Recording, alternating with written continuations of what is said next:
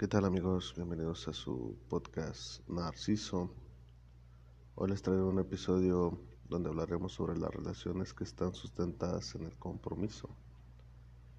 Eh, estaremos desarticulando un, un escrito que está verificado por la psicóloga Elena Sanz. Una de las últimas actualizaciones de este artículo fue el 13 de diciembre de 2021, hace unos días eh, se lo repito que este artículo está sacado sobre la revista La mente es maravillosa. Tiene muy, muy, pero muchos muy buenos artículos. Eh, por ejemplo, este que es eh, sobre el amor vacío. Sabemos que en este tipo de relaciones, para que puedan perdonar, es necesario tener un tipo de compromiso. Pero rara vez en estas relaciones es que pueda permanecer en el tiempo y también pueda ser satisfactoria. Eh, podemos descubrir algunos tipos de los elementos que son importantes. Por ejemplo, sabemos que cada persona tiene un concepto totalmente diferente del amor. Em, las dinámicas de cada pareja pueden variar en gran medida. Hay quienes priorizan el tiempo compartido y quienes valoran la libertad. Están también aquellos para los que la sexualidad es un pilar clave y otros para quienes no es más que un complemento. En cualquier caso, cuando una relación se sustenta solo en el compromiso, estamos ante un amor vacío. Paradójicamente, esta es una situación en la que se enfrentan muchas personas que llevan años juntas.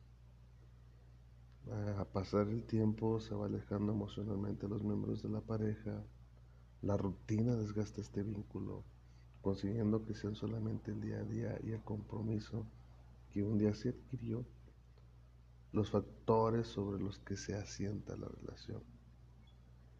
Es tan común que esto suceda que hemos llegado a normalizarlo.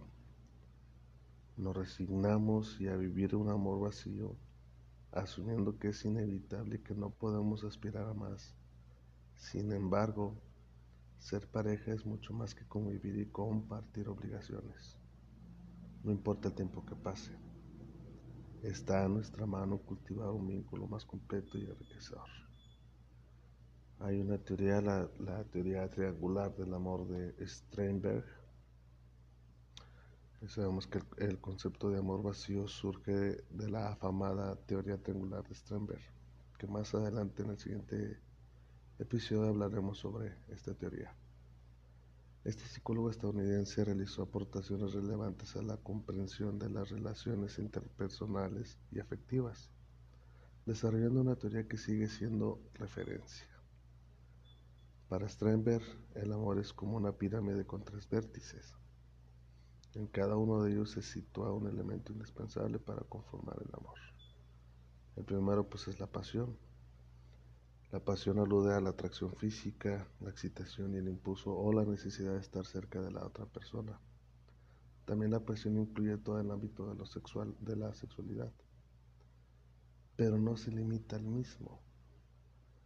También abarca el deseo romántico de gran intensidad y la tendencia a buscar la unión física y emocional con el otro.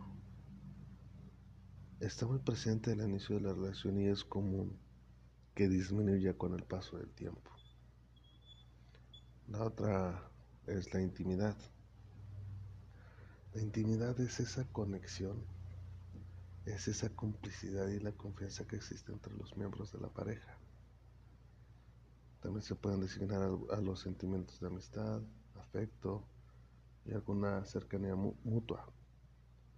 La intimidad también nos permite que los integrantes de la relación se conozcan, alimentando de esta manera la confianza que tienen en el otro. Este elemento predomina en estados más avanzados de la relación, cuando la pasión se estabiliza y las personas se redescubren en el cambio. Y por último, el compromiso. Este último aspecto hace referencia a la decisión de continuar en la relación a largo plazo. Es la voluntad de permanecer en el vínculo a pesar de las dificultades. en pro de la historia compartida y el proyecto de vida en común. El amor vacío como una consecuencia del descuido. En función de los tres elementos planteados por Strenberg, pueden surgir diversas combinaciones que dan lugar a siete tipos de amor. Por ejemplo, el, encaprichamiento surge cuando únicamente existe pasión. El amor sociable cuando se combinan la intimidad y el compromiso. En el caso del amor vacío, solo ésta presenta la voluntad de continuar, pero no existe complicidad, ni deseo sexual romántico. Este tipo de amor es propio de relaciones interesadas o de conveniencia, pero también como hemos apuntado es frecuente que surgen parejas con una larga trayectoria. Se permanece en el vínculo por los hijos, también se puede permanecer en este tipo de vínculos por los amigos en común, por la casa que se comparte, pero los miembros de la relación son prácticamente dos extraños.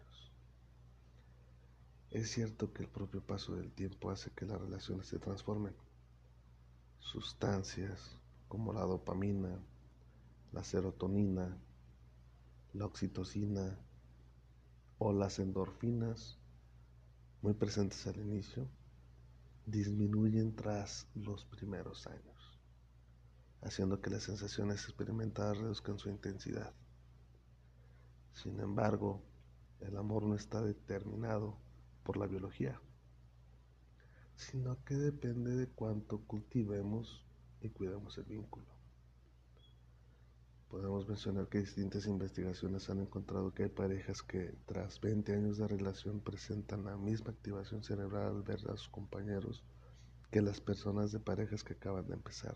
Es decir, sienten la misma pasión, intimidad y deseo de cercanía que en los primeros años. Y esto se debe a los hábitos y comportamientos que han mantenido para cualquier, para cuidar este tipo de vínculo. Del amor vacío al amor consumado.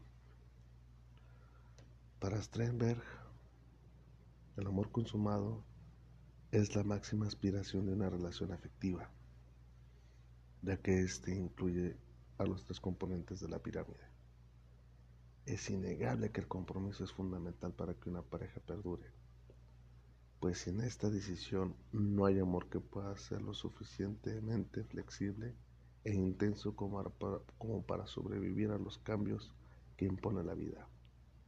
También es posible trabajar para restaurar la pasión y la intimidad perdidas. Para ello también pues, tenemos que abordar las áreas que suelen conducir al amor vacío el descuido de la imagen física que provoca una reducción en la atracción de la pareja, el exceso de obligaciones, rutinas y compromisos que impiden a los compañeros pasar tiempo de calidad juntos, escasa autorrevelación, no compartir con la pareja las preocupaciones, tribulaciones, sueños y deseos, una rutina monótona y repetitiva que conduce a una pérdida de aliecientes para ambos. Estrés mal, mal gestionado que nos lleva a estar irascibles y a iniciar dinámicas de interacciones negativas con la pareja. Descuidar la relación y darla por sentada, abandonando elementos esenciales como los detalles, la amabilidad, la gratitud y las muestras de afecto diarias.